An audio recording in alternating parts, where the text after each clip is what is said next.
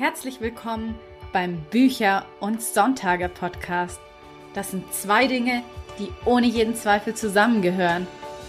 Ich bin Julia Zieschank, Autorin von Jugend- und Liebesromanen.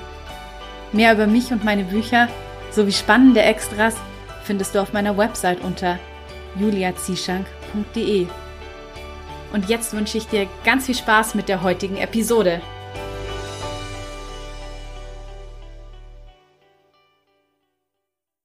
Heute im Podcast zu Gast ist Lars Ament, den du bestimmt auch durch seine Bücher kennst und vielleicht hast du ja auch die Verfilmung von Dieses bescheuerte Herz bereits gesehen. Mir persönlich war es eine Riesenehre, mich mit Lars austauschen zu dürfen, denn ich finde ihn unglaublich inspirierend und seine Bücher allen voran It's All Good haben mir auch sehr geholfen, meine eigene Perspektive zu verändern, als es mal gerade nicht so gut lief mit dem Autorendasein, als ich mich durch eine jahrelang andauernde Durststrecke durchgekämpft habe. Und da hat mir einfach dieser Perspektivwechsel, die Dinge aus einer anderen Sichtweise heraus zu betrachten, so viel geholfen, um wieder zu meinem eigenen inneren Zufriedenheit und Glück zurückzufinden, denn Lars sagt auch in dem Buch so treffend, ist es nicht tödlich, ist es nicht schlimm.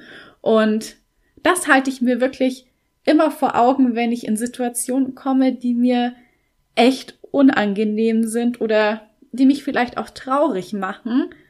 Denn ich finde, in diesem Satz steckt so viel Wahrheit und danach geht's mir auch wirklich besser, denn bisher war noch nichts in meinem Leben tödlich. Zum Glück. Und somit sind ja die Dinge auch immer gar nicht so schlimm, wie es vielleicht auf den ersten Blick scheint. Und man kann ja auch immer erst hinterher erkennen, wofür das alles gut gewesen ist. Und bevor wir jetzt gleich in das Interview einsteigen, möchte ich dir gerne noch den Sponsor der heutigen Episode vorstellen. Das ist nämlich Scooby und Scooby ist eine digitale Bibliothek mit über 300.000 E-Books und Hörbüchern, also perfekt für uns Büchermenschen. Und gegen eine monatliche Gebühr kannst du so viel lesen und hören, wie du willst. Scooby kannst du dabei auch offline nutzen, was besonders praktisch ist, wenn du unterwegs bist oder zum Beispiel im Urlaub ganz viel lesen möchtest. Ich persönlich finde das sehr praktisch, weil ich nun auf meinem Smartphone immer meine aktuellen Romane mit mir dabei habe und wann immer sich die Gelegenheit ergibt, kann ich lesen. Da es bei Scooby keine Rückgabefristen gibt, kannst du einen Titel, der dir nicht gefällt, jederzeit zurückgeben und dir dafür einen anderen aussuchen. Und es gibt auch sehr tolle Themenwelten, in denen du stöbern und dich inspirieren lassen und so neue Bücher entdecken kannst. Von meinem heutigen Gast Lars Arment gibt es zum Beispiel It's All Good und dieses bescheuerte Herz als E-Book auf Scooby. Und ich kann dir beide Bücher nur wärmstens empfehlen. Vor allem It's All Good habe ich schon mehrfach gelesen.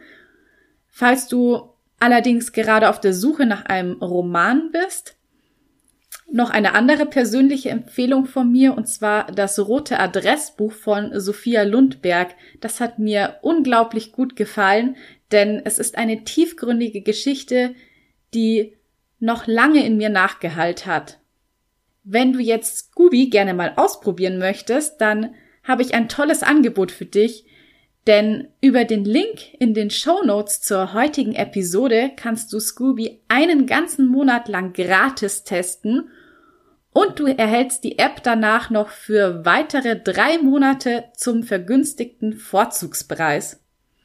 Dabei gibt es verschiedene Modelle und du kannst ganz einfach das auswählen, was am besten zu dir passt. Ich finde auf jeden Fall, es ist eine super Sache, seine persönliche Bibliothek immer in der Hosentasche dabei zu haben. So, und nun würde ich sagen, steigen wir auch direkt in das Interview mit Lars Ament ein, denn Das ist heute sehr lang geworden, aber dafür eben auch unglaublich inspirierend. Und ich wünsche dir jetzt einfach ganz viel Spaß dabei.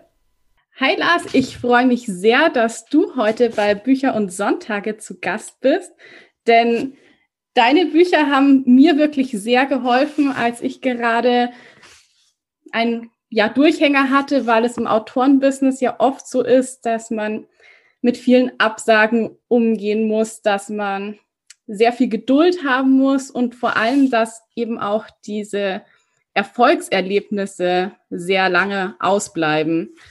Und da war wirklich so dein Spruch, ändere deine Perspektive und du änderst deine Welt. Der war wirklich Gold wert. Das hat mir so viel geholfen, denn ich habe mir danach gedacht, dass es mir ja nichts nützt, wenn ich mich jetzt wegen diesen ständigen Absagen und den Neins immer runterziehen lasse, denn dadurch wird das Nein ja auch nicht zu einem Ja. Wie ist es denn bei dir? Also wie gehst du denn mit Absagen um? Also du hast es eigentlich richtig gesagt, eben gerade ein Nein kann unglaublich viele Bedeutungen haben. Das kann bedeuten noch nicht. Das kann bedeuten streng dich mehr an. Das kann bedeuten gehe an einen anderen Ort. Ja, also das Nein kann wahnsinnig viel bedeuten, ähm, was gar nichts mit einem persönlich zu tun haben muss. Also wenn du als Autorin eine Absage bekommst, heißt das noch lange nicht, dass die Message hinter dieser Absage die ist, du kannst es nicht oder dein Text ist nicht gut genug oder du bist keine gute Autorin. Das heißt, in vielen Fällen einfach, wir haben hier aktuell keinen Raum für dich. Du darfst, du darfst ja auch nicht vergessen, bei Publikumsverlagen, also bei kommerziellen Verlagen, und das sind ja die, ich gehe mal davon aus, dass die meisten deiner Hörerinnen und Hörer, die einen Traum haben, ein Buch zu schreiben, dass es da um Kinderbücher geht, um Romane geht, um vielleicht um Sachbücher geht. Also schon auch Bücher, die dann irgendwann im Idealfall im Buchladen stehen können. Und ähm, Verlage haben nicht endlich viel Platz, äh, nicht, unendlich viel Platz in ihren Programmen. Nimm mal so einen Verlag, ich habe mein vorletztes Buch, mein vorvorletztes Buch, uh, Why Not, ist bei Gräfe und Unser erschienen. Und ich war vor kurzem mit dem Florian, der dort das Marketing leitet, in einem Clubhouse-Talk genau zu dem Thema. Und ich meine mich zu erinnern, dass er gesagt hat, dass sie am Ende des Tages, obwohl sie so viele Bücher jedes Jahr veröffentlichen und in jedem ähm, im, ähm, im Frühjahr, es gibt ja immer zwei äh, Veröffentlichungszeiträume bei den Verlagen. Das ist der Frühjahr, das Frühjahr und das ist der Herbst. Und die haben am Ende des Tages gar nicht so viel Platz für neue Autoren. Also wir reden hier von vielleicht zehn Büchern im, pro Quartal. Nicht pro Quartal, aber zehn Büchern pro Saison. Ja, also zehn Stück. Und wenn du dann überlegst, wer dort alles mit dabei ist, oder lass es 15 sein, ja, wer da alles mit dabei ist, dann gehst du in Konkurrenz mit den drei größten YouTubern die, und den zwei Influencerinnen. Die eine macht dann ein Kochbuch, die andere macht dann ähm, ein Lifestyle-Buch. Dann die YouTuber, wie, wie bist du YouTuber und wie bist du erfolgreich? Dann hast du noch zwei Promis, und dann hast du noch zwei Autoren, die schon mal veröffentlicht haben, die jetzt mit ihrem Folgebuch kommen. Und dann bleiben dir vielleicht drei Slots. Und du bist einer von denen, der sich auf diese drei Slots bewirbt. Und da gehst du dann in Konkurrenz mit, weiß ich nicht, 100 Leuten. Ja, ich glaube, das, das reicht heißt, gar nicht. Oder noch mehr. Das heißt, der, der Raum bei großen Verlagen äh, überhaupt ähm, gehört, gesehen zu werden, der ist ganz klein. Das liegt aber nicht daran, ob du gut oder schlecht bist. Es liegt ganz sachlich gesehen, neutral gesehen daran, sie haben keinen Platz. Und wenn man das begreift, dann ist schon mal der Druck weg, den so eine Absage ähm, mit sich bringt. Ich bin nicht gut genug. Ich kann nichts. Schon wieder eine Ablehnung, das bedeutet, ich muss schlecht sein.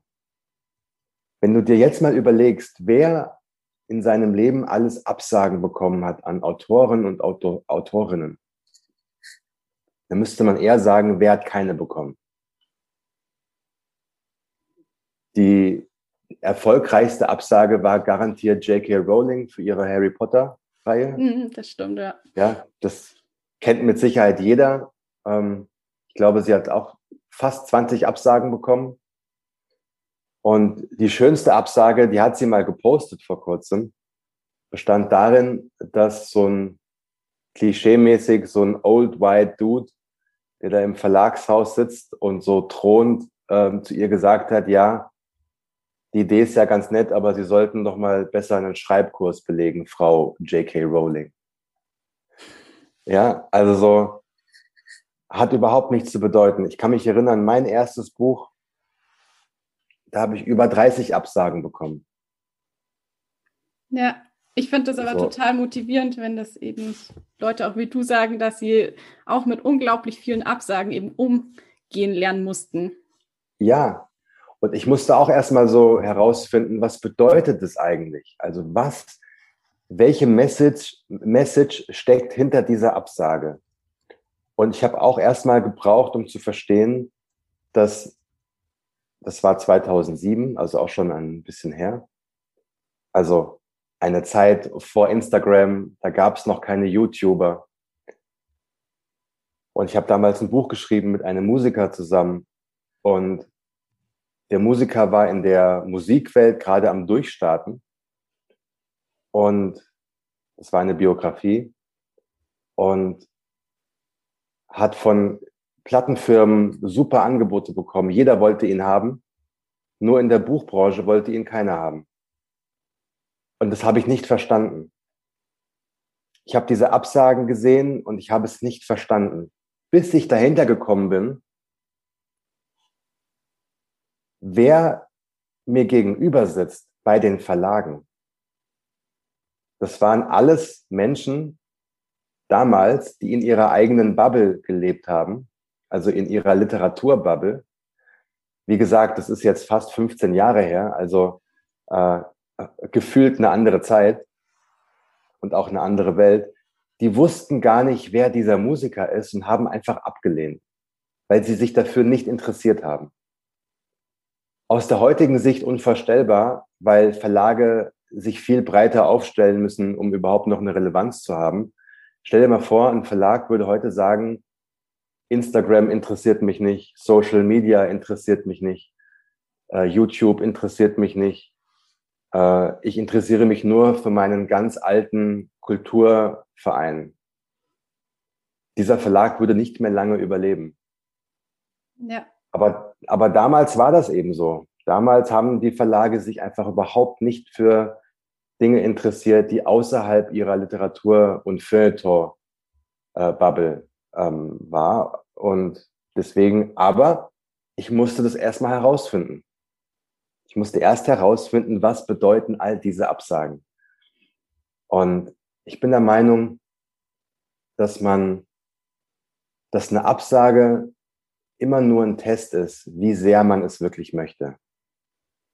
Ja, das finde ich auch so schön. Das hast du ja auch schon öfter in deinen Büchern auch geschrieben, dass die Frage mal lautet, wie sehr will man es wirklich?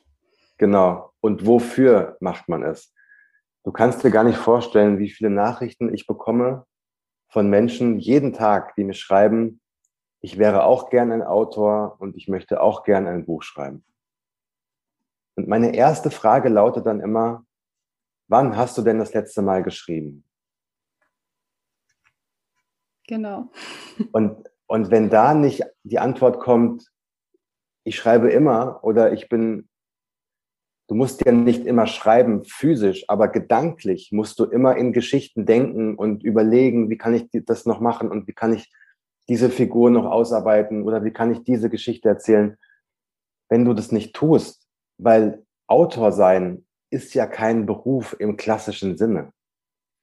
Also du kannst ja nicht auf die Uni gehen und Schriftstellerin studieren oder Autorin studieren. Natürlich kannst du dir Techniken aneignen, wie man ein Drehbuch verfasst, wie man ein, eine Dramaturgie aufbaut, wenn du Romane schreiben willst oder wenn du auch Drehbücher schreiben willst fürs Fernsehen, fürs, äh, fürs Kino, für, für Filme.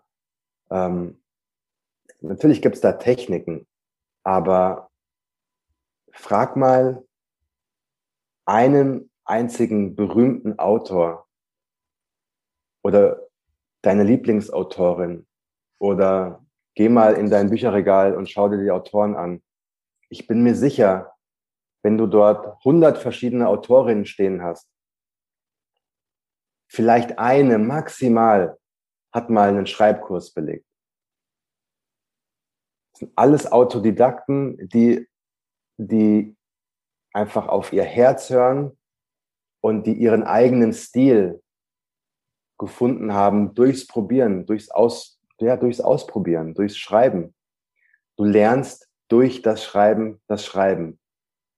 Ja, das ist halt so, ich sage auch immer, Schreiben ist ein Handwerk und wie bei jedem Handwerk wird man besser, je mehr man es eben praktiziert. Also genau mhm. wie du gerade sagst, Learning by Doing. Es gibt nur eben den Riesenunterschied, wenn du einen Tisch bauen möchtest, dann kannst du eine Schreinerausbildung machen wenn du ein Buch schreiben willst, kannst du keine Ausbildung machen. Also du kannst natürlich Seminare belegen und so, aber am Ende des Tages ist das ja alles höchst subjektiv, was dort passiert. Also nimm mal ein Buch wie ähm, Shades of Grey. Das ist ja fachlich gesehen eine Katastrophe. Also ich habe das nicht gelesen, ich habe es nur quer gelesen, weil damals natürlich alle von diesem Buch gesprochen haben und ich wollte mal mal gucken, wie ist das denn so geschrieben. Und ich habe mir die ersten fünf, sechs, sieben Seiten durchgelesen und handwerklich eine, eine Katastrophe. Das hat sich für mich persönlich angefühlt, als ob da mh, hm, eine Zehnklässlerin so ein bisschen Tagebuch schreibt. Also so nur von ihrem, von der, von der Formulierung her, von der Ausdrucksweise her. Aber sie hat mit ihrer Geschichte einen Nerv der Zeit getroffen. Äh, ja, und da muss man sagen, absolute Anerkennung.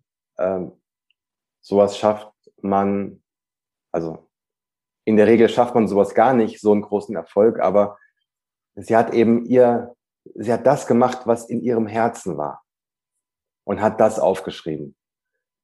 Und würdest du mit diesem Text äh, in, eine, äh, in einen Schreibwettbewerb gehen, wäre sie garantiert nicht unter die ersten drei gekommen.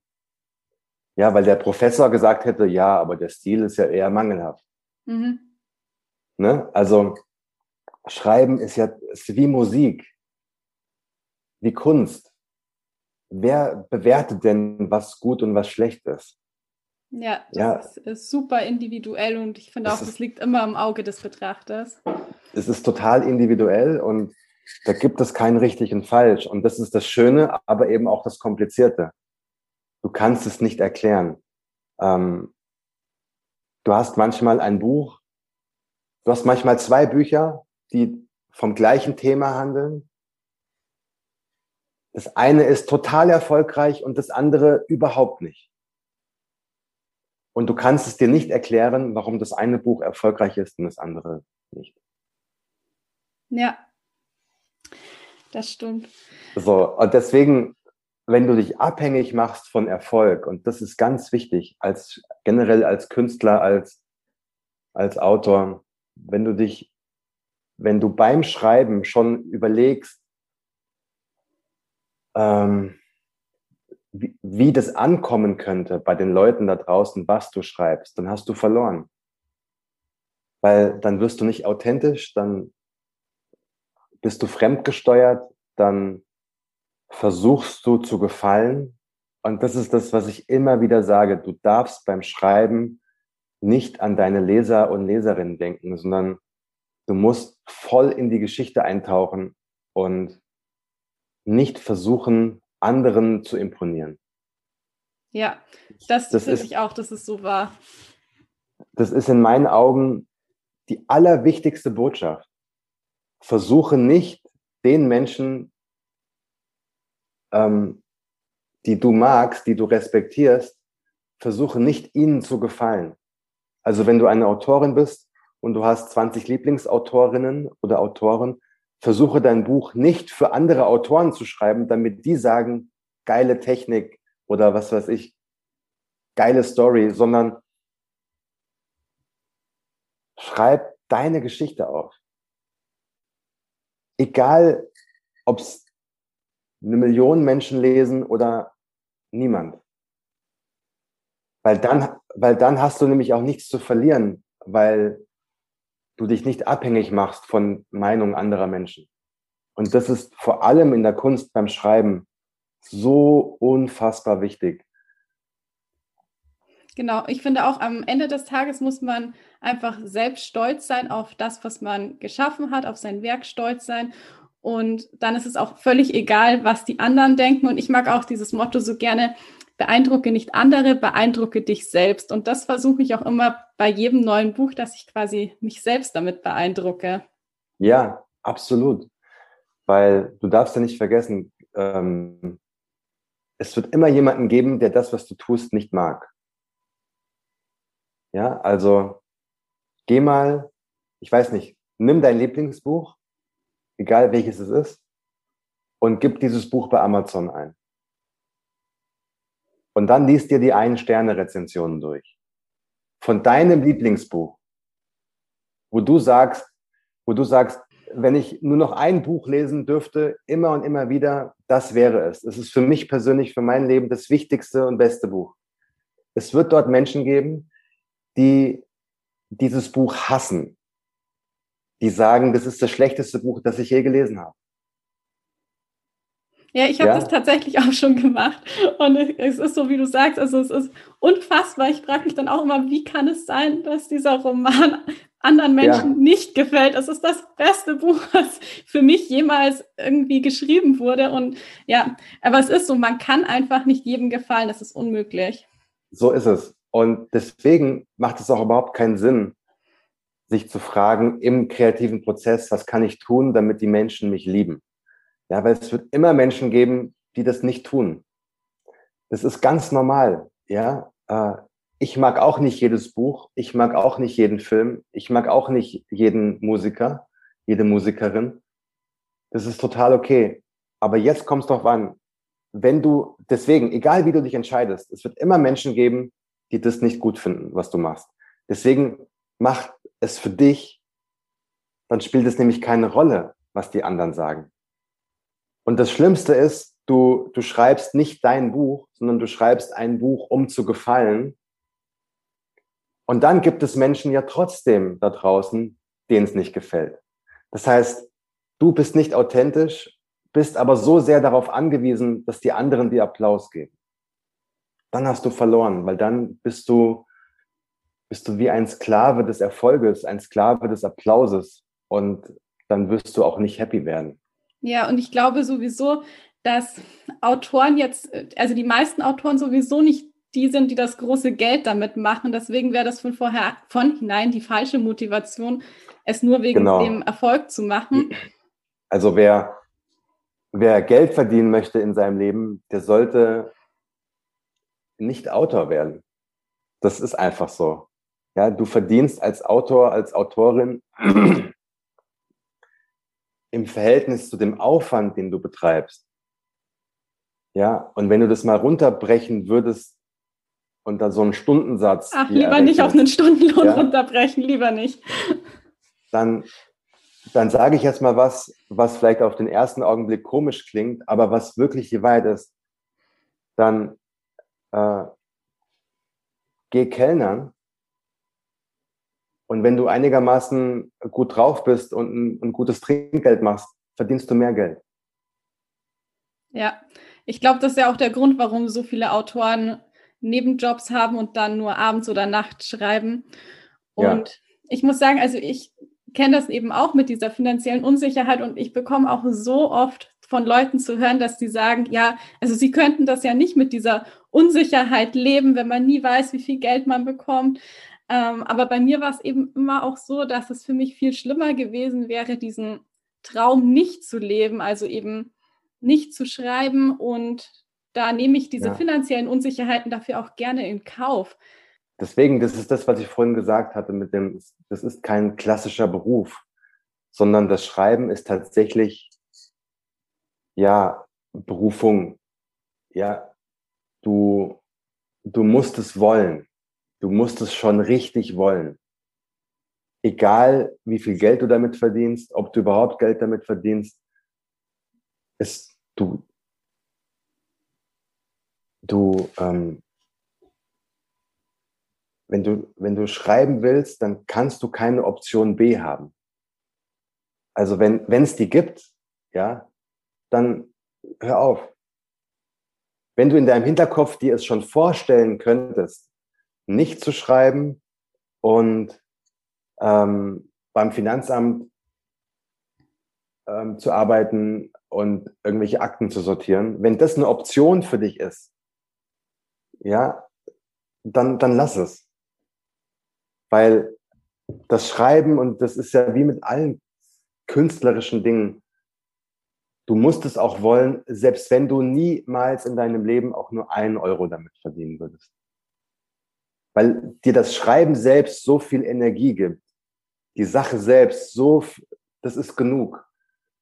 Die Beschäftigung muss immer über dem Outcome stehen. Weil ansonsten wirst du ja wahnsinnig. Also, wenn du bei jedem Text überlegst, ähm, kauft den mir jemand ab, eine Zeitung oder ein Verlag oder, oder sonst wer, verdiene ich damit Geld, dann wirst du ja wahnsinnig, weil du verdienst damit kein Geld. Ja, vor allen Dingen, so. glaube ich, verbiegt man sich dann auch schon wieder zu sehr, weil dann schreibt man eben die Dinge, wo man glaubt, dass sie am besten sich verkaufen oder vermarkten lassen. Genau. Aber wenn du auch dann diesen Druck rauslässt, wenn du sagst, ich, ich liebe das so sehr und ich will das so sehr, dann, dann ist, die, ist die Grenze nach oben offen.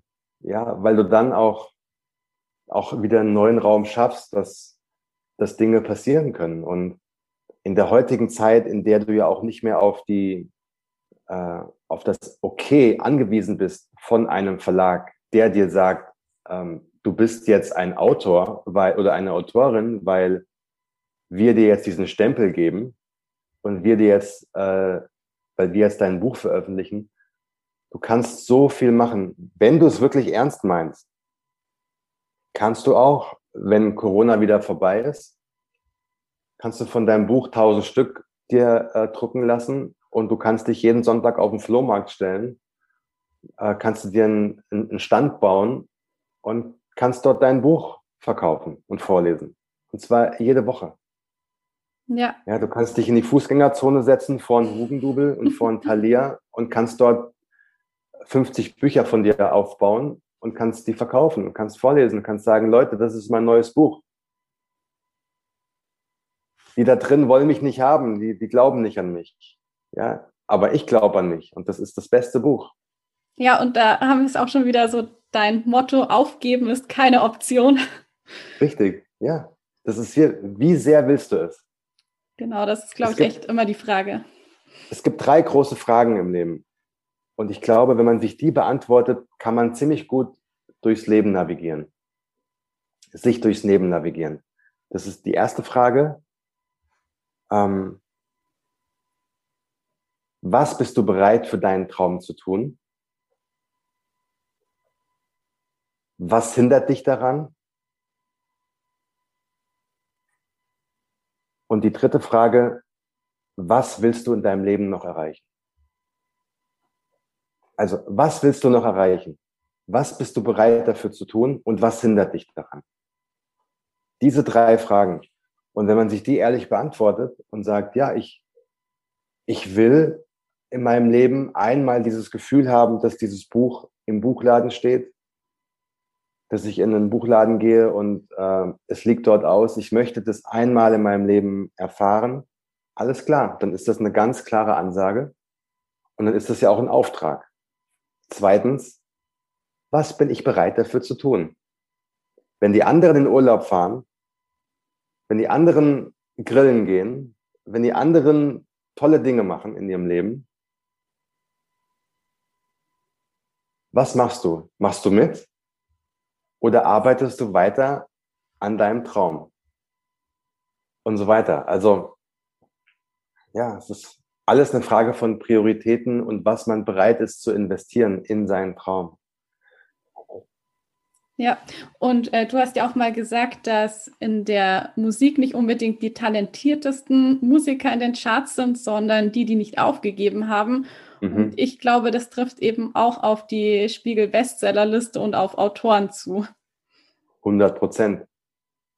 Genau. Es sind, nicht, es sind nicht die talentiertesten Dichter, Philosophen, ähm, Autorinnen, die unfassbare Texte schreiben, die erfolgreichsten.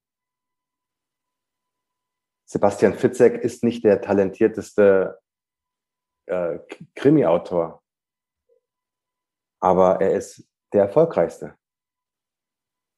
Ja, und äh, es gibt garantiert so viele Autoren, die technisch gesehen besser sind als er oder als andere Autoren. Ja, die aber aus irgendwelchen Gründen, die können ja so unterschiedlich sein, eben keinen Erfolg haben. Jedenfalls keinen Erfolg, was die Gesellschaft als Erfolg wertet.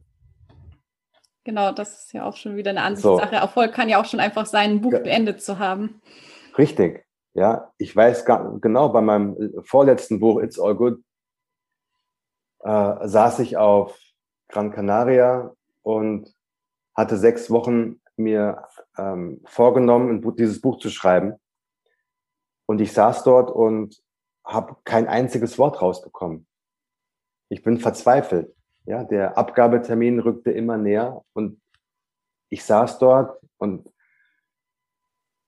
ich habe das eben früher viel gemacht, dass ich zum Schreiben auch weggefahren bin, dass ich mir dann so auch ein bisschen so dieses Klischee vom Schriftstellerleben mir selbst auch erfüllt habe, so der einsame Autor, der in einer kleinen Bude sitzt, irgendwo am Meer, das Meeresrauschen und dann schreibt er dort sein Buch.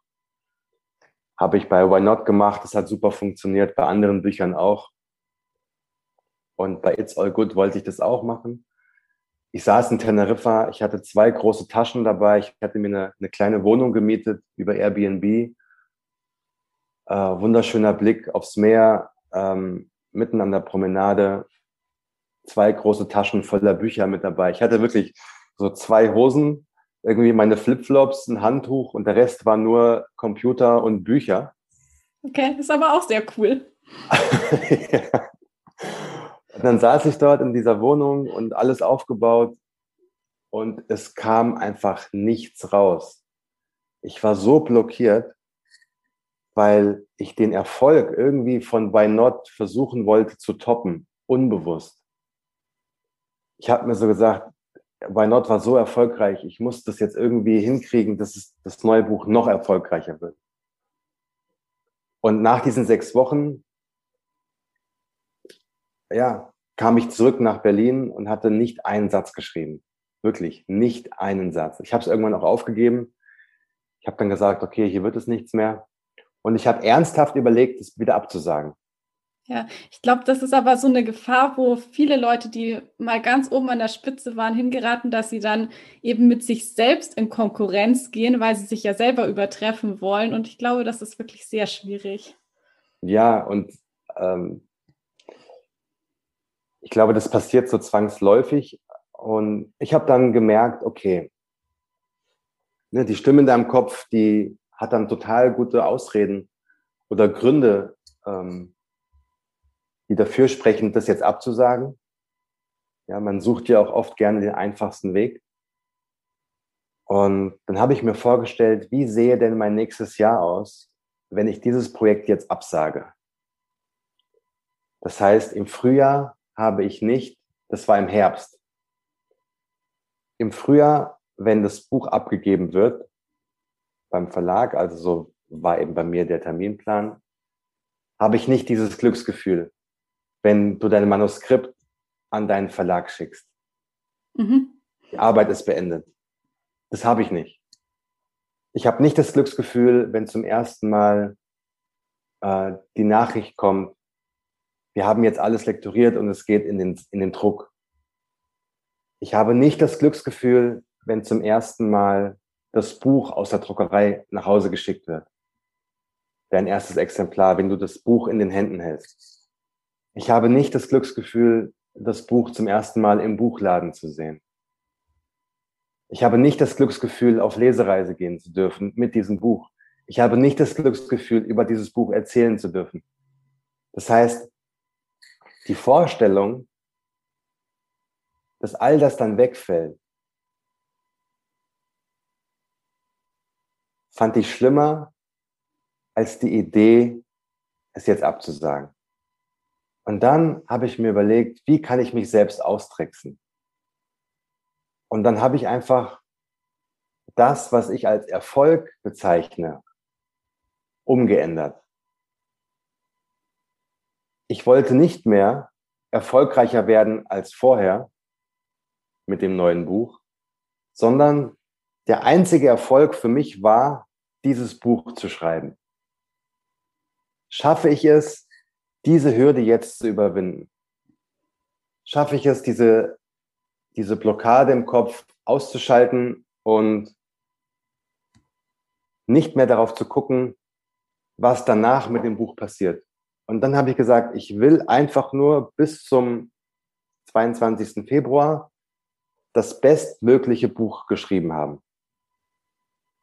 Und wenn ich das schaffe, dann ist alles andere nur noch Sahnetorte.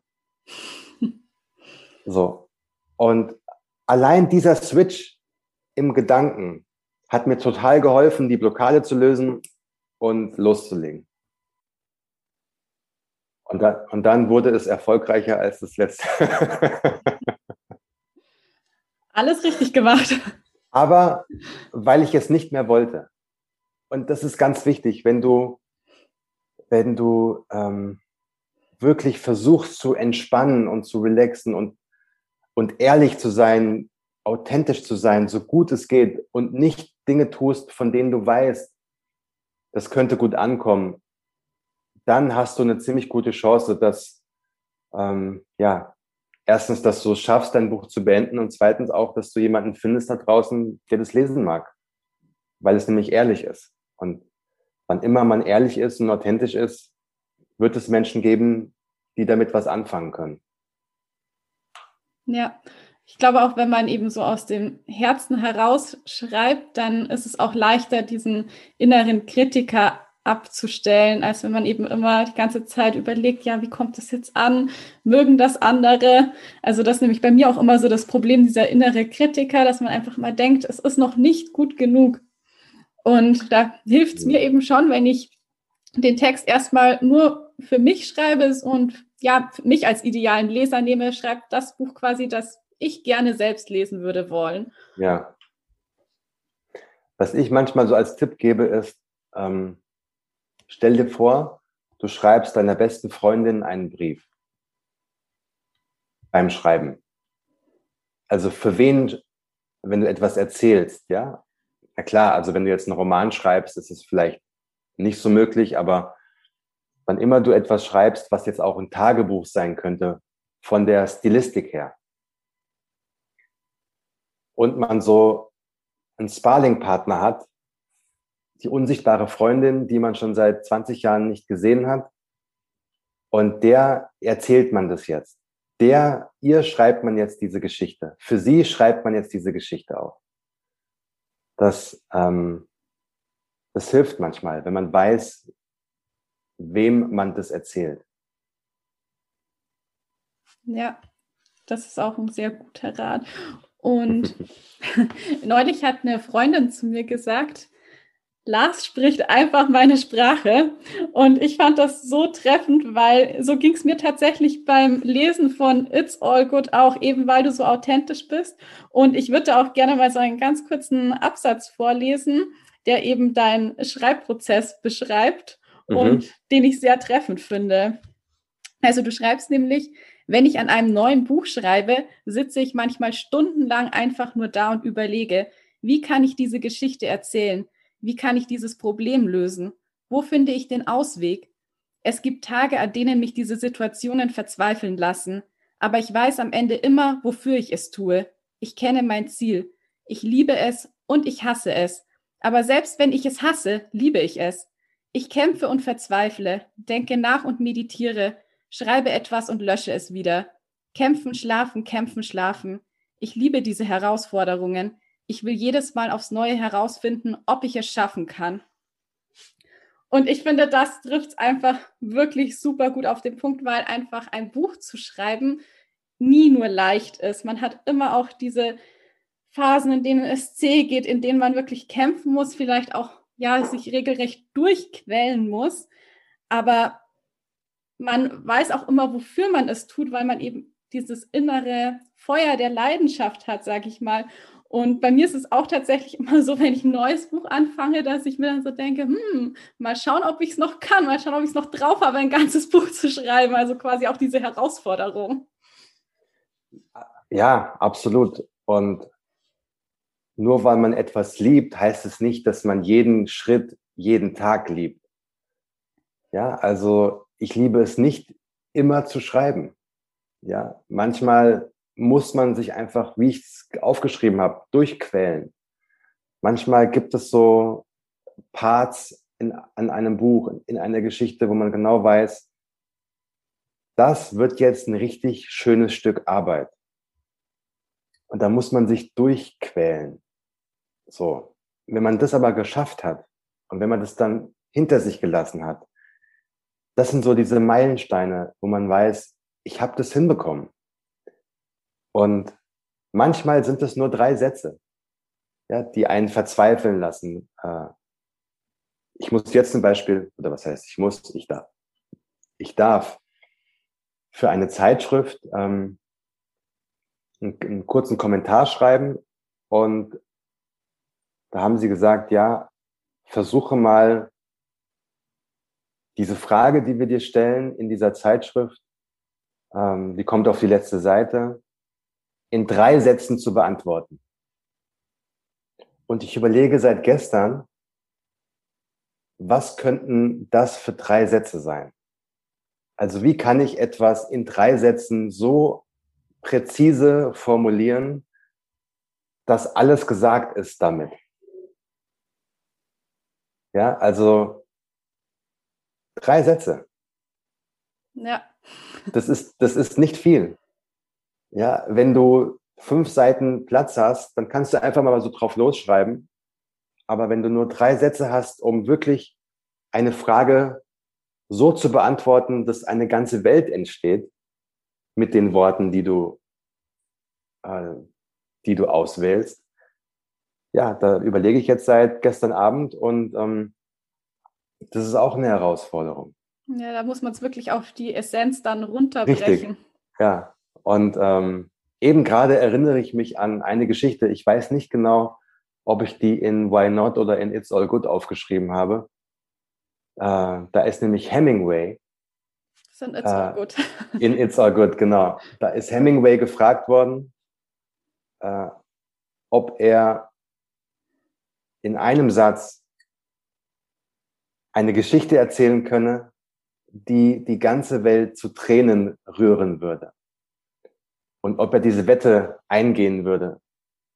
Und dann hat er die Wette angenommen, hat einen Zettel genommen und hat, ich glaube, fünf Wörter aufgeschrieben. Warte, ich muss kurz überlegen. Genau. Fünf Wörter. Und ich glaube, ich erinnere mich, es waren Babyschuhe zu verkaufen, nie getragen. Ja. Ich glaube, das war es genau. Und ich bekomme Gänsehaut, ja, wenn du das Weil du, es ist ein Satz, es sind fünf Wörter, aber da wird eine ganze Geschichte erzählt und sofort beginnt das Kopfkino an. Babyschuhe zu verkaufen, nie getragen. Ja. Es ist eine, eine traurige Geschichte. Es, du, also so, ja, eine Geschichte, die die Welt zu Tränen rührt.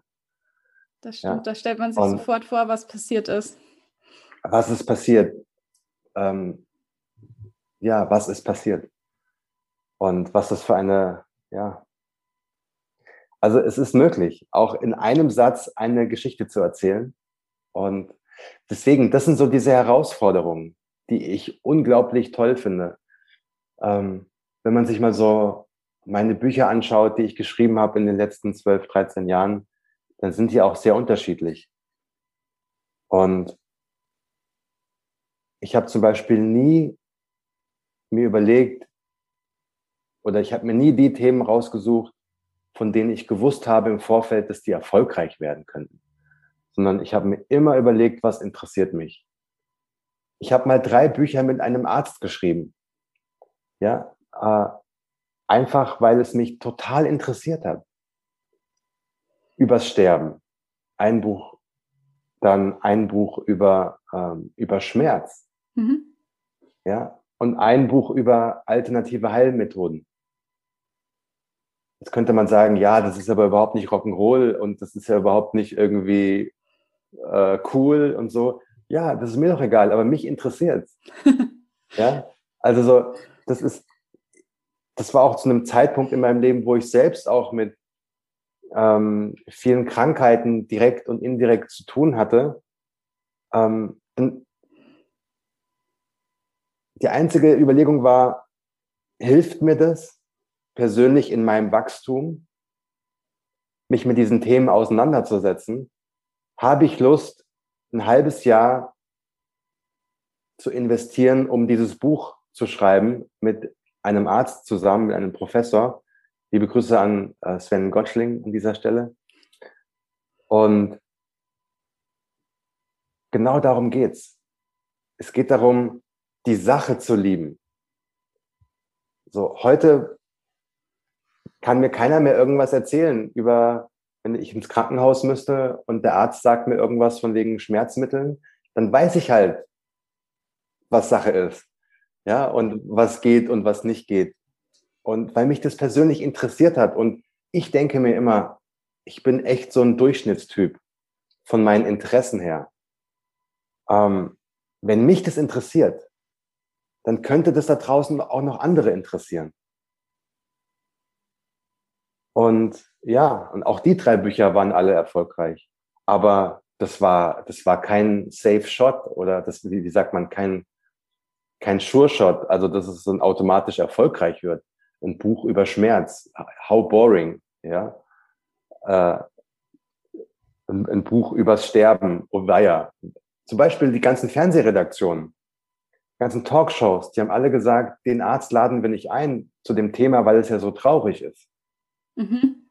Ein, ein Buch übers, über den Tod zu schreiben, oh, das macht ja schlechte Laune. Ja, aber es betrifft uns alle. ja, wir alle sterben irgendwann. Ja, ich glaube, das ist auch oft so, dass ähm, man sich vor unbequemen Fragen so ein bisschen Richtig. wegdrückt und dass Kunst aber oder die Aufgabe von Kunst ist auch oft ist, diese Fragen zu stellen, die man sich so nicht trauen würde zu stellen. Ja, und vor allem dann, wenn es weh tut, wird es doch interessant. Ja, dann, wenn unbequeme Fragen kommen, dann, wenn man mal seine Komfortzone verlassen muss, wenn man auch mal Wahrheiten ertragen muss, die jetzt nicht ins Frühstücksfernsehen auf den ersten Blick passen. Ja, äh, umrahmt von Kochrezepten und äh, irgendwelchen äh, C-Promis. Aber das sind doch dann so die Momente, die Spaß machen. Ja, wenn du weißt, und vor allem, wenn man für sich weiß, ich bin ja ein Sachbuchautor, ich schreibe ja keine Romane, sondern ich schreibe Biografien und Sachbücher, Ratgeber. Wenn du etwas machst und dann bekommst du Feedback von einer 40-jährigen Frau, die sagt, ich pflege meine Oma seit einigen Jahren und dieses Buch hat mir echt die Augen geöffnet und hat mir wirklich geholfen, mit dieser Situation besser umzugehen und ich weiß jetzt genau, was zu tun ist. Da geht einem doch das Herz auf. So, wenn du etwas machst und etwas kreierst und erschaffst, was den Menschen da draußen irgendwas gibt. So, und das kann auch ein Comedy-Buch sein. Ja, wenn du, wenn du es schaffst als Autor, als Autorin, einem Menschen seinen Alltag vergessen zu lassen für vier Stunden und er oder sie in eine Welt abtaucht, die du erschaffen hast, oder sich einfach nur drei Stunden lang am Stück kaputt lacht, dann ist das doch das, das Schönste, was man tun kann. Und das ist das Definitiv. schönste Kompliment. Ja. Deswegen, äh, der Beruf oder die Berufung des Autors, der Autorin ist was Wunderschönes, ja, aber man muss es wirklich wollen und vor allem, es ist was sehr Einsames. Das muss man eben auch ertragen können.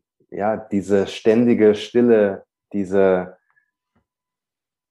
die Gespräche, die man mit sich selbst führt, den Konflikt, den man mit sich selbst aushalten muss, immer und immer wieder, ähm, weil das Schreiben ist eine sehr einsame Tätigkeit. Und das muss man eben auch wissen, wenn man das, wenn man Einsamkeit nicht gut ertragen kann. Also wenn man sagen, wenn ich zum Beispiel sage, ich liebe es, mich für zwei Monate zurückzuziehen, irgendwo in eine Hütte, nicht einen Menschen zu sehen, einfach nur um mit meinen eigenen Gedanken zu sein und zu schreiben, dann ist das für mich eine, eine paradiesische Vorstellung. Also ich glaube aber tatsächlich, ja. dass das für die meisten Autoren eine paradiesische Vorstellung ist. Also genau. zumindest bei mir ist es auch so bei meinen Romanen, dass ich mir nie einsam vorkomme, weil ich habe ja da die ganzen Charaktere im Kopf und die erzählen mir ja ihre Geschichte. Genau, genau. Du bist ja so sehr mit deiner Geschichte. Das ist ja, stell dir vor, du bist in deinem eigenen Kinofilm aktiv mit drin und du kannst jede Szene so schreiben, wie du das möchtest. Und deswegen ist es einem ja nicht langweilig, sondern im Gegenteil. Du, du gehst abends ins Bett und du willst, dass der Schlaf vorbeigeht, damit du wieder loslegen kannst. Und wenn du da aber sagst, ja, nee, ähm, die Vorstellung, die wäre ganz furchtbar für mich, dann müsste man sehr wahrscheinlich sagen, ja, vielleicht ist das Schreiben nicht deins. Na? Ja, weil wir auch vorhin jetzt gerade von Herausforderungen gesprochen haben. Also mich würde jetzt noch total interessieren, welches deiner Bücher war denn für dich die größte Herausforderung zu schreiben? Ah, das ist eine gute Frage, weil die Bücher alle so unterschiedlich sind. Die waren alle auf eine andere Art herausfordernd. Aber wenn ich jetzt eins herausnehmen müsste, dann würde ich schon sagen, mein zweites Buch, Rock Your Life, mhm. das ich mit ähm, Rudolf Schenker geschrieben habe, dem Gründer und Gitarrist der Scorpions. Äh, ist eine Mischung aus Biografie und Ratgeber. Da hat Paulo Coelho das Vorwort geschrieben. Das muss man sich mal vorstellen. Das ist schon mega. ja, es geht, es geht nicht besser, muss man wirklich sagen. Es ist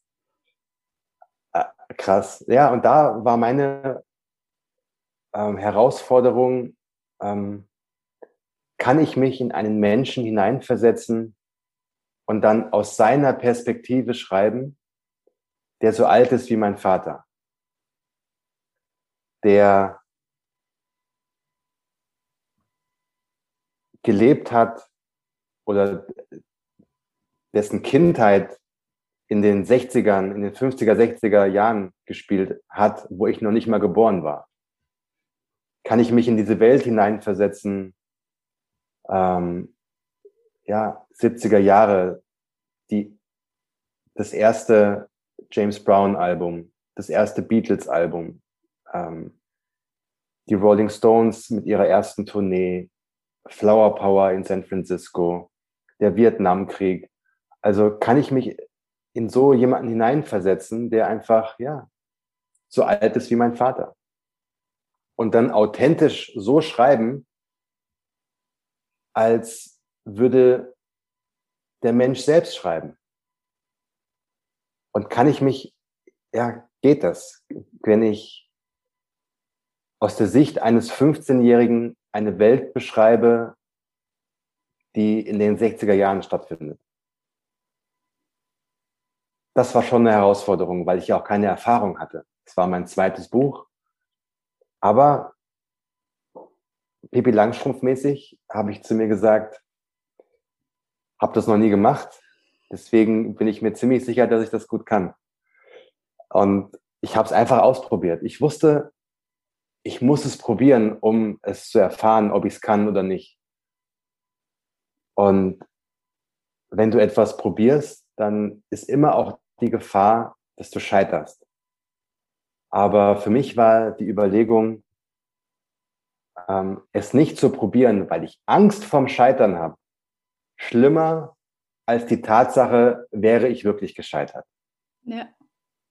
Deswegen, ich habe es einfach probiert und habe es gemacht und ich wusste auch, ähm, da bin ich am Anfang wirklich verzweifelt, weil ich habe sehr, sehr lange gebraucht, um eine Stimme für Rudolf zu finden.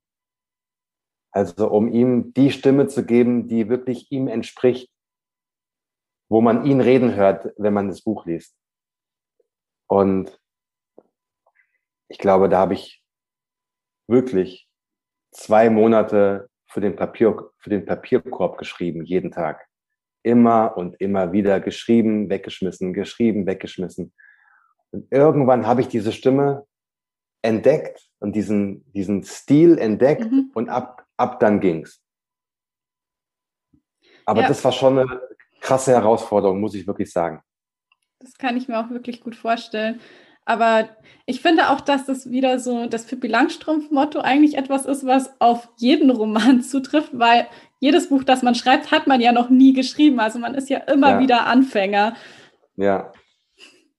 Ja, und man darf sich auch, guck mal, ich habe jetzt 13 oder 12 oder 13 Bücher geschrieben. Könnte man jetzt ja sagen, und es waren ja auch ein paar erfolgreiche dabei, könnte man jetzt ja sagen, ähm, ja, du weißt ja jetzt, wie es geht und du hast ja schon so große Erfolge gefeiert und so. Äh, Spiegel Top Ten eigentlich mit jedem Buch und so.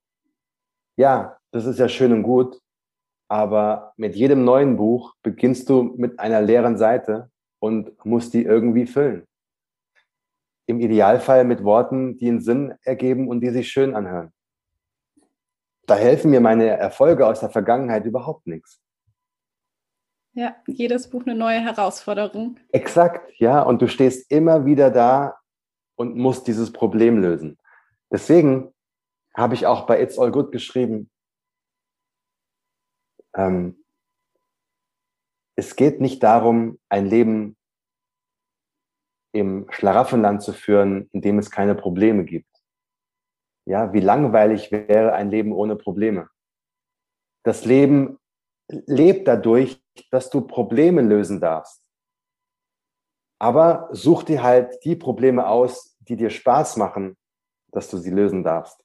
Wie zum Beispiel ein Buch zu schreiben. Ja, wenn du nichts zu tun hättest den ganzen Tag, ja, du würdest dich nur langweilen. Würdest Fernsehen gucken, würdest dick werden, würdest, das ist so, wie boring wäre dein Leben, wenn du keine Aufgabe hättest. Ja, der Mensch braucht eine Aufgabe in seinem Leben. Das ist so wichtig. Und guck mal, wie schön und wie privilegiert haben wir es, dass wir schreiben dürfen. Und ich das finde auch, nicht, das kann man sich gar nicht vorstellen, was für ein Glück wir haben. Ich finde auch, dass man, ja, je größer die Herausforderung einfach war, auch hinterher umso stolzer ist, wenn man es bewältigt hat. Also das ist ja auch so ein schönes Gefühl, wenn etwas dir nicht gleich in den Schoß fällt, wenn, sondern wenn du dafür ja. auch wirklich etwas hast tun müssen. Und dann, ja, fühlt man sich ja gleich auch viel zufriedener, wenn du es geschafft hast. Exakt. So ist das. Genau, und wir hören ja jetzt dann am Ende noch eine kurze Hörprobe aus deinem neuesten Buch, Where is the Love? Magst du mhm. da noch ein bisschen was dazu erzählen, weil du hast ja gemeint, es ist dein privatestes Buch? Ja, es ist äh, das letzte Buch in der Trilogie. Also das, das erste Buch haben wir auch schon davon gesprochen, heißt Why Not, das zweite It's All Good und das dritte jetzt Where's the Love. Bei meinen Büchern ist es so, dass ich, ähm, dass die alle sehr autobiografisch sind. Das heißt, ich erzähle immer sehr viel über mich, über meinen eigenen Weg, äh, über mein Scheitern, über meine Erfolge, über meine Hürden, über meine Gedanken, weil ich glaube, das ist, ähm, ja, das ist einfach mein Style, das ist mein Stil. Und deswegen habe ich schon immer sehr viel Privates preisgegeben und ähm, ich glaube, wer meine Bücher liest, kennt mich ganz gut. Und bei Where is the Love, dadurch, dass das eine Liebesgeschichte ist und dass ich mich selbst auf die Suche begeben habe auf die Liebe, wo ist die Liebe, ähm, warum ist sie kein Teil meines Lebens, äh, was habe ich falsch gemacht. Äh, und ja, wenn man sich so überlegt oder wenn man sich ähm, klar macht, wenn man über die Liebe schreibt, dann muss man natürlich auch authentisch und ehrlich alles erzählen, was rund um dieses Thema sich befindet. Und das sind in der Regel die allerpersönlichsten und privatesten und intimsten Gedanken und Geschichten. Und äh, da habe ich mir auch nicht überlegt, wie könnte das jemand finden, der das alles liest. Es gibt garantiert auch Passagen, wo ich nicht super sympathisch bin ja, in dem Buch. Also vor allem am Anfang oder auch, äh, wenn ich über, über meine 30er so ein bisschen erzähle, über, über meine Suche nach der Liebe, One-Night-Stands, Affären und so und die Frauen, mit denen ich mich, ähm, die ich gedatet habe, da könnte man auf jeden Fall ein Bild von mir bekommen, wo man denkt, aha, macho, irgendwie unsympathisch, ich mag den nicht. Wenn man mich nicht kennen würde, könnte so ein Bild entstehen. Äh, und an solchen Stellen finde ich es immer interessant, was machst du dann mit, mit, mit solchen Bildern? Löschst du sie, weil du weißt, dass da draußen ein Bild von dir entstehen könnte, das jetzt nicht total super ist? Oder sagst du dir, ich lasse das drin, weil genau das ist ehrlich und das ist authentisch? Weil erinnere dich, was wir am Anfang besprochen haben. Du, machst, du schreibst kein Buch, um da draußen Applaus zu kriegen oder um gefallen zu wollen, sondern du schreibst einfach das Buch, was du schreiben musst. Und ich, ich glaube, ich habe das sogar irgendwo in dem Buch geschrieben. Äh, oder war das bei It's All Good? Siehst du mal, ich komme schon ganz durcheinander. Ähm, eigentlich müsste ich das jetzt löschen, weil mein Ego sagt, lösch das. Aber ich lösche es nicht, damit du weißt, dass es mir genauso geht wie dir. Weil niemand von uns ist Superman und Supergirl. Wir sind alles ganz normale Menschen, die einen Weg versuchen zu finden, durchs Leben zu gehen. Und ähm, ja, deswegen ist diese Geschichte auch ja so so besonders, weil sie einfach unglaublich ehrlich und ja in meinen Augen authentisch ist und hm, ich glaube, das ich, spricht aber auch so viele Leute bei deinen Büchern an, dass man wirklich beim Lesen merkt, dass es dir nicht um Selbstdarstellung geht, dass du es eben nicht so schreibst, wie, wie du dich eigentlich am besten repräsentieren würdest, sondern du bist einfach du. Ich glaube, anders wird es nicht funktionieren. Also, wenn ich jetzt permanent erzählen würde, wie toll ich bin und wie super und was für ein, was für ein Hecht und so, das würde mich selbst langweilen und zweitens, so bin ich ja nicht. Ja, ich sehe mich ja auch nicht so und deswegen, ähm, ich glaube auch ehrlich gesagt, dann würde es kein Mensch lesen, weil niemand will, also so, das ist ja total langweilig. Willst du ein Buch lesen von einer Frau, die ständig sagt, wie toll sie ist und wie schön und wie attraktiv und so, ja, okay, toll für dich, aber äh, ja, das kannst du in einer Seite erzählen, dann ist das, dann ist das vorbei. Aber wer bist du denn wirklich? Was hast du denn so für Gedanken? Und ähm, das sind doch die, die, die Punkte, wo es spannend wird. Wenn du nicht gefallen willst, wenn du ja, ganz ehrlich bist. Weil genau diese Gedanken habe ich nämlich auch. Und hat jeder. Und ja, deswegen, das ist so mein intimstes Buch. Ähm, so würde ich sagen, ganz einfach, weil ich mich auch sehr, sehr, ja, verwundbar zeige. Aber so ist das Leben halt normal. Ja, und warum sollte ich das nicht erzählen, wenn es doch so ein großer Teil von uns allen ist? Ja. ja. Ich habe jetzt noch ein Zitat rausgesucht, das so ein bisschen kontrovers ist zu dem Untertitel von deinem Buch, weil der lautet ja, wie ich mich auf die Suche nach der Liebe machte. Und ich würde nämlich total gerne deine Gedanken zu dem Zitat hören. Das nämlich von einem meiner Lieblings-Instagram-Poeten Atticus, vielleicht kennst du ihn auch. Und der hat nämlich geschrieben, Never go in search of love, go in search of life. And life will find you the love you seek. Und mhm. das fand ich irgendwie auch sehr interessant, dass er quasi sagt, während man versucht wirklich sein, ein, ja nicht nur Zeit totzuschlagen, sondern Zeit zu leben, ein gelebtes Leben zu führen, Abenteuer zu suchen, findet man dabei auch die Liebe quasi auf diesem Weg. 100 Prozent richtig. Also äh, Paulo Coelho hat ja auch mal gesagt, das Leben lebt durch das Erleben. Also wenn du ja, wenn du jetzt in eine Bar gehst mit, mit der Motivation, ich möchte jetzt heute meinen Traumpartner, meine Traumpartnerin finden, also als man noch in Bars gehen konnte, ja, als die Bars noch geöffnet hatten, dann, ähm, dann wirst du den sehr, sehr wahrscheinlich nicht finden, weil ähm, du eben nicht authentisch bist. Du gehst in eine Bar mit einer Absicht. Ich möchte jetzt, jedes Gespräch ist ein Vorstellungsgespräch, ja, ein Bewerbungsgespräch. Äh, jeder, jeder Mann, den du triffst, ist so ein potenzieller, könnte ein potenzieller Partner werden. So funktioniert es nicht. Wenn du aber in die Bar gehst und sagst, ich möchte heute den Spaß meines Lebens haben, ich möchte einfach eine gute Zeit haben.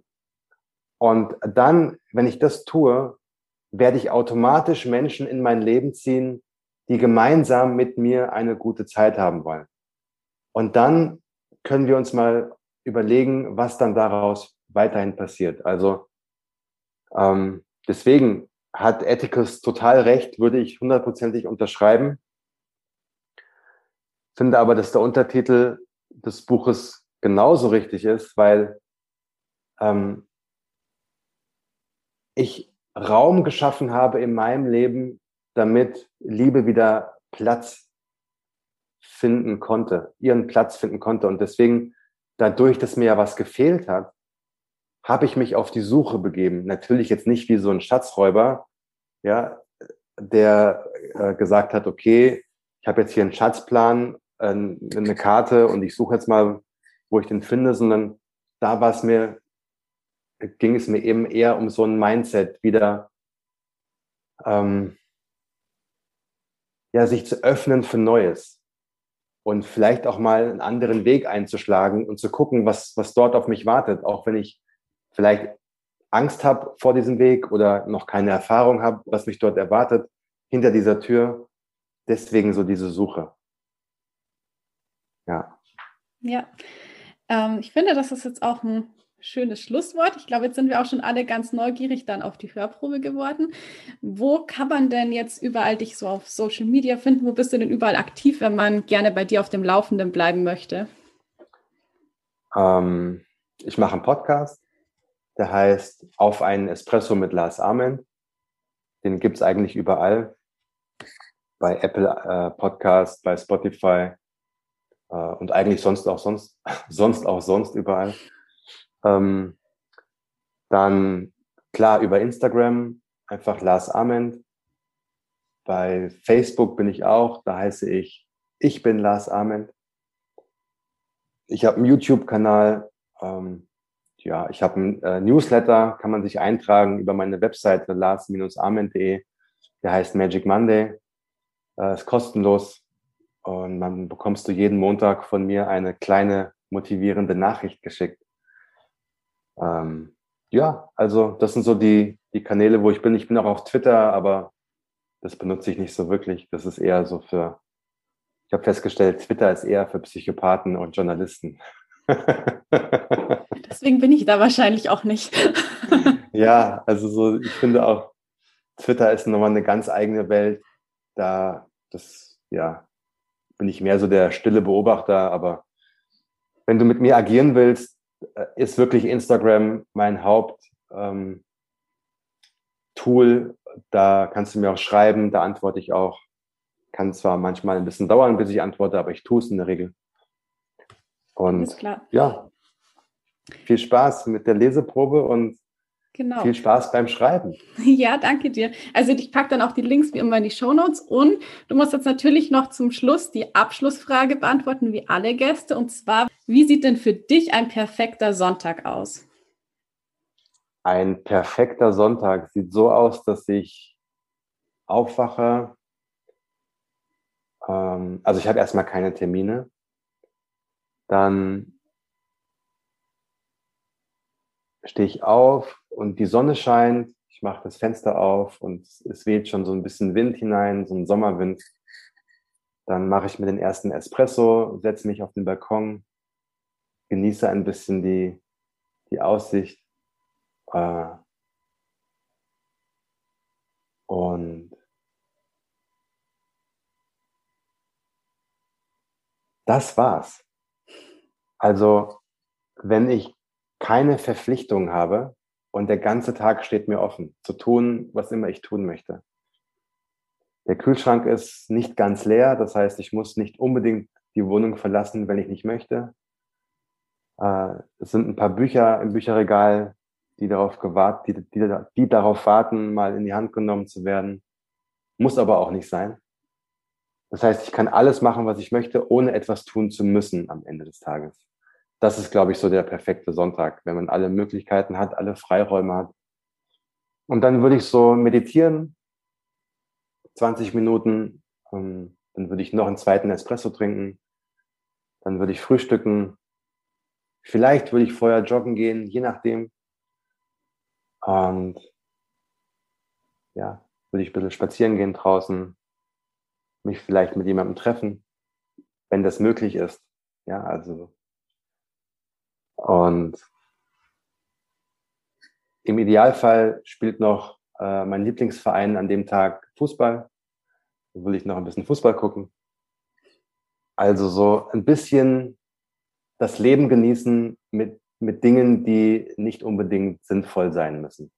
Ja, einfach mal entschleunigen. Einfach mal entschleunigen, genau. Gut essen, ein bisschen kochen, ähm, mit jemandem telefonieren, ohne Zeitdruck zu haben und all das tun zu können, was wirklich wichtig ist, was aber ja viel zu oft vergessen wird in unserem hektischen Alltag.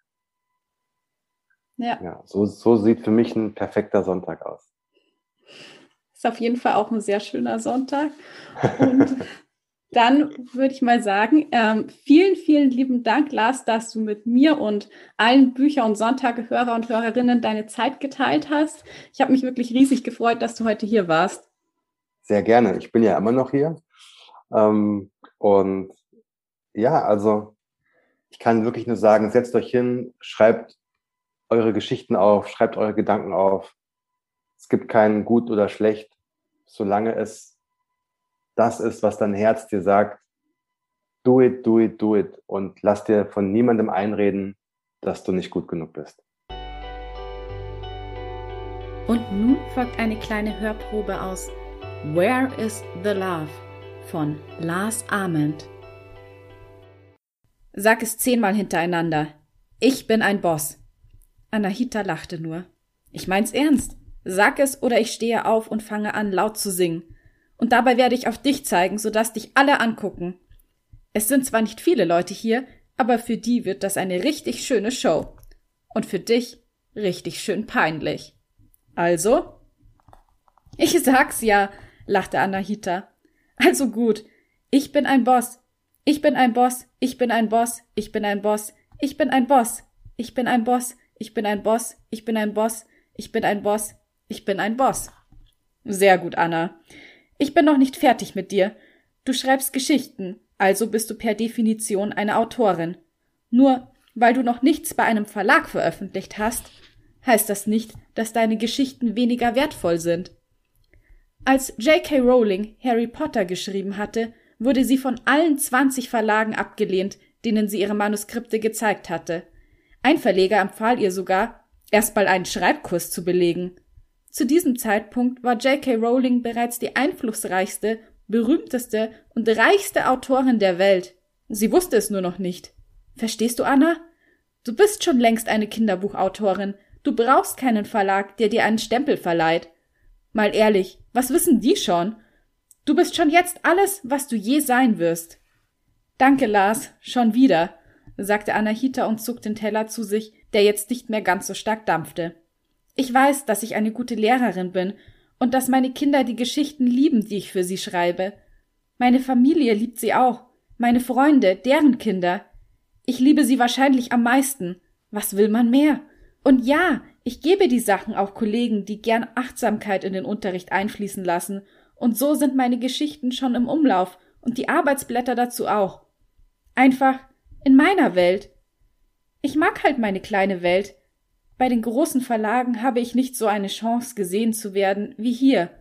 Die lesen meine Sachen nämlich erst gar nicht, sondern schicken direkt eine Absage. Und genau deshalb mag ich dich so. Du handelst aus den richtigen Motiven. Du willst deine kleine Welt verbessern. Du willst etwas verändern. Manchmal habe ich das Gefühl, es fehlt den Menschen einfach nur an Selbstvertrauen. Vielleicht ist das sogar der größte Unterschied zwischen Männern und Frauen. Wie meinst du das? fragte sie. Ihr Frauen, ihr seid so viel besser, denkt aber, ihr seid nicht gut genug. Wir Männer hingegen sind fachlich meistens lange nicht so gut, aber wir tun einfach so. Wir poltern und sind laut und überrumpeln euch mit unserem Selbstvertrauen. Hätte ein Mann die Geschichte von Sorob und Soraya geschrieben, würde er sich so vermarkten, als sei er der neue moderne Rumi. Männer denken nicht nach, sondern machen einfach. Das ist der Unterschied. Jetzt übertreibst du aber. Meine kleine Geschichte ist schon gut, aber so gut nun auch wieder nicht, sagte Anahita. Siehst du? Ich sag's ja, stöhnte ich. Ich schob meinen leeren Gemüseteller zur Seite, bestellte mir einen neuen Espresso und probierte die kalte Gaspacho, die schon die ganze Zeit auf mich wartete. Hm, köstlich, sagte ich. Willst du auch einen Löffel? Anahita nickte und ich ließ sie probieren. Die wahre Kochkunst liegt für mich übrigens darin, scheinbar einfache Gerichte wie diese klassische Gaspacho richtig gut zuzubereiten. Ich finde, dass man Liebe schmecken kann. Oh, dazu fällt mir sofort eine Geschichte ein. Du wirst sie lieben, denn eigentlich kommt darin alles vor, worüber wir gerade gesprochen haben. Sie ist wirklich super gut. Nicht so gut wie Sorob und Soraya, aber fast so gut. Na dann erzähl mir deine super gute Geschichte, lachte sie. Es gibt noch keinen Titel für die Geschichte, also nenne ich sie. Lass mich kurz überlegen. Drei, zwei, eins, okay, ich hab's. Die Geschichte heißt Die französische Zwiebelsuppe. Haha, du hast echt einen Dachschaden. Die Hauptrolle in meiner kleinen Geschichte spielt eine Frau namens Julia Child, die in der ersten Hälfte ihres Lebens immer im Schatten ihres Ehemanns Paul stand, einem angesehenen Diplomaten der US-amerikanischen Botschaft in Paris. Wir schreiben die 1950er Jahre und Julias Aufgabe bestand darin, einfach nur Ehefrau zu sein. Ihr war das aber zu wenig, also nahm sie Sprachunterricht und begann, sich für die französische Küche zu interessieren. Sie verliebte sich so sehr in das Land, seine Kultur und die Menschen, dass sie eigenständig von Restaurant zu Restaurant zog und über ihre Erfahrungen ein Kochbuch schrieb. Mastering the Art of French Cooking. Das Manuskript, das 800 Seiten umfasste, war dem Verlag, mit dem sie schon einen Vorvertrag geschlossen hatte, zu lang, weswegen die Zusammenarbeit wieder aufgelöst wurde. Julia gab aber nicht auf, bot es anderen Verlagen an und wurde 1961, also erst zwei Jahre später, für ihr Durchhaltevermögen belohnt. Das Buch erschien schließlich nur minimal verändert bei einem neuen Verlag und wurde zu einem zeitlosen Klassiker, der sich millionenfach verkaufte. Daraufhin bekam Julia ihre eigene Fernsehkochshow The French Chef, mit der sie einen Emmy gewann und die amerikanische Kochkunst maßgeblich beeinflusste. 2009 wurde ihr Leben unter dem Titel Julie und Julia sogar von Hollywood verfilmt und ihre Rolle wurde von keiner geringeren als Meryl Streep gespielt, der erfolgreichsten Schauspielerin aller Zeiten. Ah, den Film habe ich gesehen, unterbrach mich Anahita. Der ist so, so schön. Den müssen wir mal zusammen gucken. Zu Meryl Streep haben sie übrigens bei ihrem ersten Casting gesagt, sie sei nicht hübsch genug, um eine Schauspielerin zu sein. Anna, was die Leute über einen sagen, ist alles Bullshit. Zu Lady Gaga haben sie gesagt, ihre Nase sei zu groß. Bei Freddie Mercury waren es die Zähne. Verstehst du? Ich verstehe, sagte Anahita. Ich bin ein Boss, ich bin ein Boss, ich bin ein Boss. Ganz genau. Als Julia Child wenige Tage vor ihrem 92. Geburtstag starb, verließ sie diese Welt als Legende, die schon lange nicht mehr als die Frau von vorgestellt wurde. Sie schrieb Geschichte, indem sie ihr Schicksal selbst in die Hand nahm und tat, was sie am meisten liebte kochen und darüber reden. Nichts anderes machen wir. Schreiben und darüber reden. Unterrichten und darüber reden. Wir sind alle miteinander verbunden. Wir haben alle die gleichen Träume. Rate, was Julia als letzte Mahlzeit vor ihrem Tod gegessen hatte. Also, wenn ich mich an deinen Titel erinnere, dann müsste das eine französische Zwiebelsuppe gewesen sein. Wow, du hörst wirklich gut zu. Teilen wir uns den Rest von der Suppe? Lars, ganz ehrlich, lachte sie mich an. Ich glaube, du bist tief in deinem Herzen auch ein Iraner. Vielleicht warst du mal einer in einem anderen Leben. So gern wie du deine Geschichten erzählst, kann das gar nicht anders sein. Du würdest echt perfekt auf einen iranischen Marktplatz passen. ich gab der Kellnerin wieder ein Zeichen und anhand ihrer Handbewegung signalisierte sie mir mit einem Lächeln, dass sie verstand, was ich wollte. Anahita war aufgestanden und unterhielt sich vor der offenen Küche mit einem der Köche. Sie machte der Küche wohl ein Kompliment für das köstliche Shakshuka. Ich schaute aus dem Fenster rüber zum Kölner Dom und dachte über ihre Worte nach. Lars, der persische Geschichtenerzähler. Das gefiel mir. Am Ende des Tages gibt es keinen großen Unterschied zwischen den Dichtern aus dem Orient und mir, wenn man mal von der Sprache und der meisterhaften Syntax der vergangenen Dichter absieht, überlegte ich. Würden Rumi und Hafis heute leben, hätten sie bestimmt auch einen Instagram-Account. Sie würden vielleicht auch einen Podcast produzieren und ihre eigenen Hörbücher einsprechen. Sie würden nicht auf Marktplätzen stehen, sondern auf große Lesereise gehen. So wie sie den Menschen damals mit ihren Gedichten Hoffnung und Zuversicht brachten, so versuche ich das Gleiche auch mit meinen Geschichten, die ich erzähle. Geschichten von Menschen wie Julia Child, die ihre Träume wahrhaftig leben und gegen alle Widerstände verteidigen, oftmals jahrelang, von Menschen, die niemals ihren Mut verlieren. Wie es weitergeht, erfährst du in Where is the Love von Lars Arment. Und damit sind wir am Ende der heute wirklich lang gewordenen Episode angelangt. Ich hoffe, du konntest ganz viel Motivation und Inspiration aus dieser Episode herausziehen und ja, vielleicht verinnerlichst du auch das schöne Motto Aufgeben ist keine Option. Denn man weiß ja wirklich nie, wie nah man der Erreichung seiner Ziele bereits ist und wie schade wäre es, wenn du kurz davor aufgeben würdest. Wenn du den Podcast gerne unterstützen möchtest, dann würde ich mich sehr über eine Bewertung auf Apple Podcasts freuen und damit du auch keine zukünftigen Episoden verpasst, vergiss nicht, Bücher und Sonntage auch auf Spotify und iTunes zu abonnieren. Und wenn du mich und meine Arbeit gerne unterstützen möchtest, dann schau mal auf Patreon vorbei. Den Link findest du ebenfalls in den Show Notes. Denn auf Patreon gibt es auch ganz persönliche Einblicke von mir.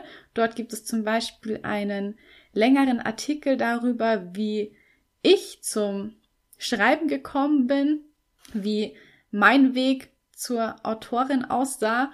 Und ich kann schon mal sagen, dass es sehr viel mit einem vergessenen Kindheitstraum zu tun hatte und mit einer Schreibmaschine meines Opas, auf der ich schon mit neun Jahren geschrieben habe, wenn ich groß bin, möchte ich einmal Schriftstellerin werden. Ja, und wie es so ist, vergisst man dann seine Träume, während man erwachsen wird und es dann heißt, bleib realistisch. meinen ausführlichen persönlichen Text darüber, wie ich Autorin wurde, den findest du auf Patreon mit vielen anderen tollen Bonusinhalten, also schau gerne mal vorbei. Und damit bleibt mir nur noch zu sagen, ich hoffe, du schaltest wieder ein, wenn es Zeit ist für Bücher und Sonntage. Bis zum nächsten Mal.